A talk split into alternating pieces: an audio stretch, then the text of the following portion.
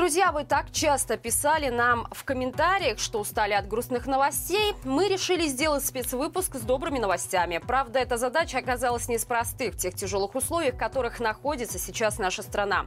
Но мы попробовали. Если вам понравится такой формат наших выпусков, пишите в комментариях и ставьте лайк во время просмотра. А также подписывайтесь. А мы начинаем. В Беларуси могут исчезнуть электрички. По словам депутата Палаты представителей Игоря Хлобукина, случится это уже в ближайшие 10 лет. Так как многие поезда очень старые, их планируют сменить на российские электропоезда серии «П». По данным сообщества железнодорожников в Беларуси, на сегодняшний день замене подлежат более 40 электричек и более 80 дизелей. Напомним, ранее Беларусь также начала закупать в РФ поезда для метрополитена. Хотя до этого эксплуатировались вагоны, произведенные на заводе «Штадлер-Минск». Но после начала войны в Украине швейцарский производитель отказался от работы с нашей страной. Сейчас завод изготавливает подвижные составы для Казахстана и Азербайджана. В Беларуси активизировался внутренний туризм. Об этом заявили на онлайн-дискуссии «Локальный туризм». Ее участники рассказали, что события 2020 года очень отрицательно сказались на количестве туристов. Но сейчас намечается тренд на подъем. Тенденцию на рост они надеются увидеть в статистике отрасли за 2023 год. Спикеры также отметили, что до 2020-го белорусы мало интересовались туристическими объектами внутри страны. И только сейчас ситуация меняется. Много говорилось, что белорусы не интересуются внутренним продуктом, но теперь подъем даже превышает показатели 2000-х годов на выезд. В основном белорусы ездят на экологические путешествия по стране, отдыхают на природе, ищут нетипичные экзотические объекты в стиле ферм улиток, ландовых полей и промышленных карьеров. Беларусь примет участие в строительстве научной станции на Луне. Декларацию о сотрудничестве подписали Национальная академия наук и Китайское национальное космическое управление. Кроме нашей страны и Китая, над проектом работают также Россия, Пакистан, ОАЭ, ЮАР, Азиатско-Тихоокеанская организация космического сотрудничества, Азербайджан и швейцарская компания Nanospace.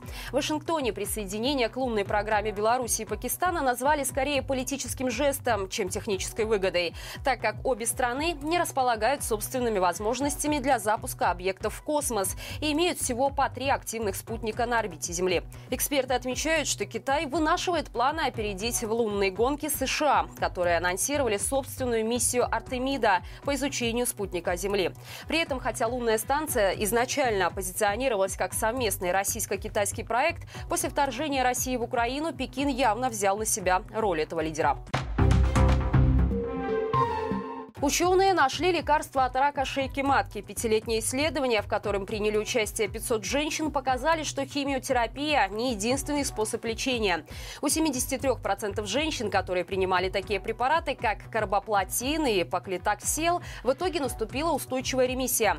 Тогда как 28% испытуемых, проходящие стандартное лечение, умерли, а у 36% и вовсе начался рецидив. Проведенные испытания означают, что тяжелое лечение с помощью помощью лучевой терапии за счет приема нескольких лекарств можно будет сократить втрое. Причем используемые лекарства относительно недорогие. Онкологи назвали это открытие самым прорывным за последние 20 лет. Объединенный переходный кабинет запустил службу «Одно окно», где будет собрана вся информация о помощи для людей, пострадавших от политических репрессий в Беларуси. Это информационно-консультативная платформа, на которой будет собираться и регулярно обновляться информация про возможную помощь. Сейчас в ее базе имеется 245 организаций, среди которых в том числе государственные внутри Беларуси, белорусские НКО в изгнании и местные инициативы в других странах.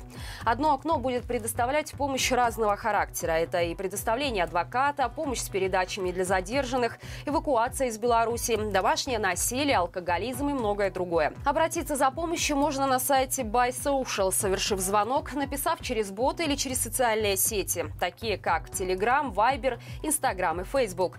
Помощь оказывается бесплатно и конфиденциально. Пользователям из Беларуси рекомендуется обращаться с использованием VPN. Необычный воспитанник появился в Постовическом детском саду. Летом одна из воспитательниц заметила аиста в траве. У птицы было повреждено крыло и шла кровь. Пройти мимо женщина не смогла и показала его ветеринару. В итоге аиста отнесли на территорию детского сада и начали лечить. Дети прозвали его Буси и специально для него ловили лягушек и переносили свежую рыбу в ведерках. Так аист стал быстро поправляться и даже кружить над деревней. Однако взрослые понимали, что улететь на зимовку после травмы крыла он вряд вряд ли сможет. Но в один из дней он пропал. Все в детском саду переживали и решили найти Бусю с помощью объявления в интернете. Но вдруг в ТикТок появилось видео, на котором Аист рассказывает возле детской поликлиники в Бобруйске, а с ним фотографируются люди.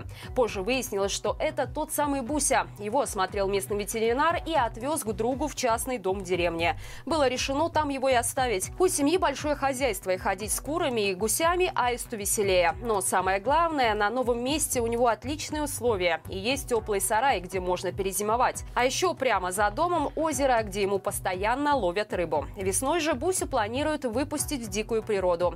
Работникам детского сада и его воспитанникам разрешено приезжать и навещать своего любимца.